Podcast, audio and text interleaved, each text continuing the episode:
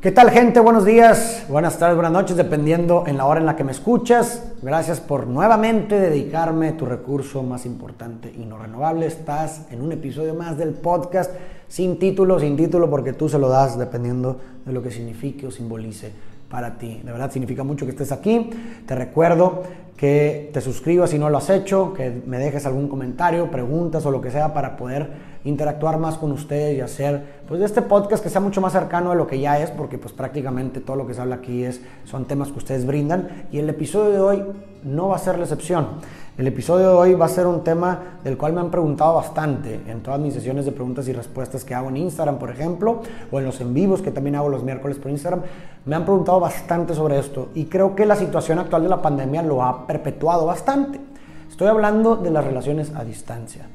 Las relaciones a distancia, en donde eh, bueno, convencionalmente le llamamos relaciones a distancia a aquellas en las que pues bueno, mm, las personas no pueden estar juntas físicamente. A ellas les llamamos relaciones a distancia. ¿Y por qué hago ese énfasis como que convencionalmente les llamamos a esas? Porque para mí, ¿sabes una cosa? Para mí no es una relación a distancia aquella en la que nuestros cuerpos están apartados. Para mí esas no son las relaciones a distancia. Para mí las relaciones a distancia son aquellas en las que nuestros corazones están distanciados. La distancia, no hay cantidad de kilómetros que nos separe más que el silencio emocional. La distancia física sí nos separa definitivamente, pero no nos separa más que el silencio. Y esto me parece que es sumamente importante porque creo que, insisto, en la época actual en la que vivimos, pues hay muchísimas parejas que pues tuvieron que distanciarse físicamente.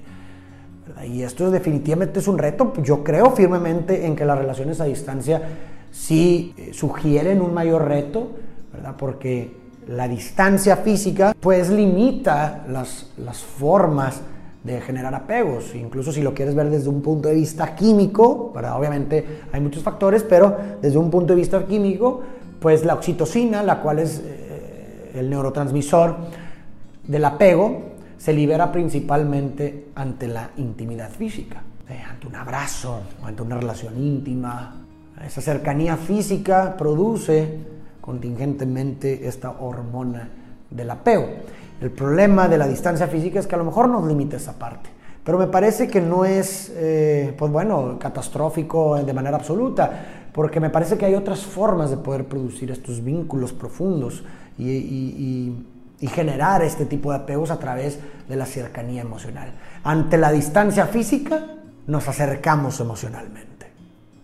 ¿Y cómo puede haber una cercanía emocional con el otro? Que ojo, toda relación me parece que toda relación efectiva o sana necesita este factor de cercanía emocional, pero quizás ante la lejanía física se requiere pues, de un mayor esfuerzo para poder forjar esta cercanía emocional. ¿Cómo se puede forjar desde mi punto de vista una cercanía emocional? Pues bueno, es fundamental la comunicación, ¿verdad? La comunicación es sumamente importante, el poder ser capaz de transmitir tu sentir sin que el otro te juzgue o se lo tome necesariamente personal. Eso es súper importante, es una comunicación efectiva. Y para eso requiere también entonces una escucha activa del otro, en donde la otra parte, o sea, tanto uno como el otro, a la hora de que tú eh, externes tu sentir, pues bueno, no te juzgue, no se lo tome personal, no lo invalide, sino que al contrario, se trate de dos personas juntas que están tratando de resolver una situación, son un equipo, no se trata de que uno sea contra el otro. Otra cosa que para mí se requiere bastante para producir esta cercanía emocional es la empatía, el poder ponerse, esta capacidad de podernos introducir en el otro, en el sentir del otro ante cualquier situación.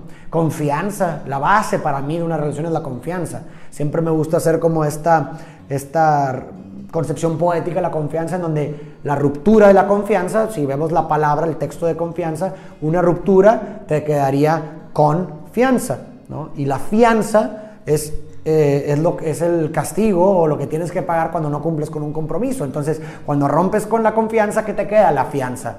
Y es el precio que pagas por no cumplir un compromiso.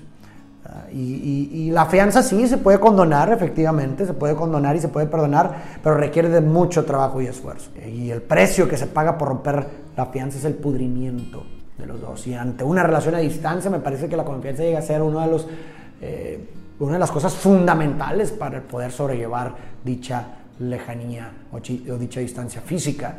Entonces es importante no romper con la confianza, al contrario, fortalecerla, poder tener la seguridad. De, eh, de hecho, esto me recuerda a una cita de Sisek, de Slavoj Sisek, un filósofo eslovenio, que decía que amar implica confianza absoluta. ¿Y a qué se refería con confianza absoluta? Que es, le doy el poder al otro de destruirme sabiendo que no lo hará.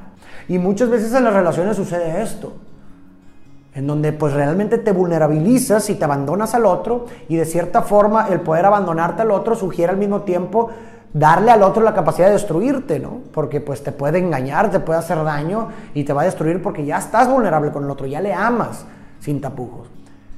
Pero al mismo tiempo ante este abandono, la confianza absoluta sugiere, te doy ese poder, pero yo te amo tanto y confío tanto en ti, es una confianza absoluta, y sé que no lo harás. Por eso me abandono a ti, porque sé que tú no lo harás.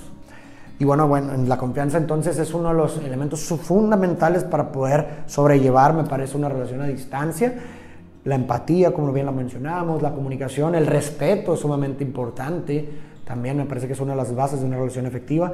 Entonces, en ese sentido, pudiéramos tal vez concluir en que estar distantes, hablamos de estar como un, como el estar posicionados a una distancia, el estar distantes no nos separa como el ser distantes, el ser con el otro distante. Muy diferente estar y ser distantes. Estar distantes es estar lejos, pero ser distantes sugiere una indiferencia ante el otro, una lejanía emocional. Entonces, ese es mi punto de vista acerca de las relaciones a distancia. No creo que sean imposibles, para nada creo que sean imposibles. Simplemente pienso que ante la lejanía física viene la cercanía emocional a rescatarnos. Yo no sé si tú estás en una relación a distancia o has estado en una relación a distancia. Si sí lo has hecho, compártenos tu experiencia. Creo que sería bastante eh, enriquecedor que nos compartieran su experiencia ante una relación a distancia, qué fue lo que funcionó, qué fue lo que no, en caso de que, de que hayan tenido pues una ruptura en donde ya no sigas con esa persona, pero cuéntame tu experiencia para que todos nos podamos enriquecer de dicha experiencia. También compárteme tus comentarios acerca de lo que he dicho, qué piensas, en qué me equivoqué o qué te pareció bien, qué te pareció que te lo llevas, en qué, qué, has aprendido. Te lo agradecería bastante y también déjame temas que te gustaría que tocara, como lo han hecho. De hecho, aprovecho para decirles que yo he visto que mucha gente me ha sugerido temas, me ha preguntado por temas y yo les he contestado como diciendo, voy a hacer un episodio de esto Ténganme paciencia, porque no quiero, o sea, quiero realmente preparar dichos episodios ante sus preguntas de la mejor forma. Entonces, si a lo mejor me comentaron hace dos videos o hace dos capítulos a un tema y yo te contesté que sí lo iba a hacer, dame, dame un poquito de paciencia. Eh, ten un poco de paciencia y si te dije que lo iba a hacer es porque lo voy a hacer. Nada más, dame un poquito de tiempo.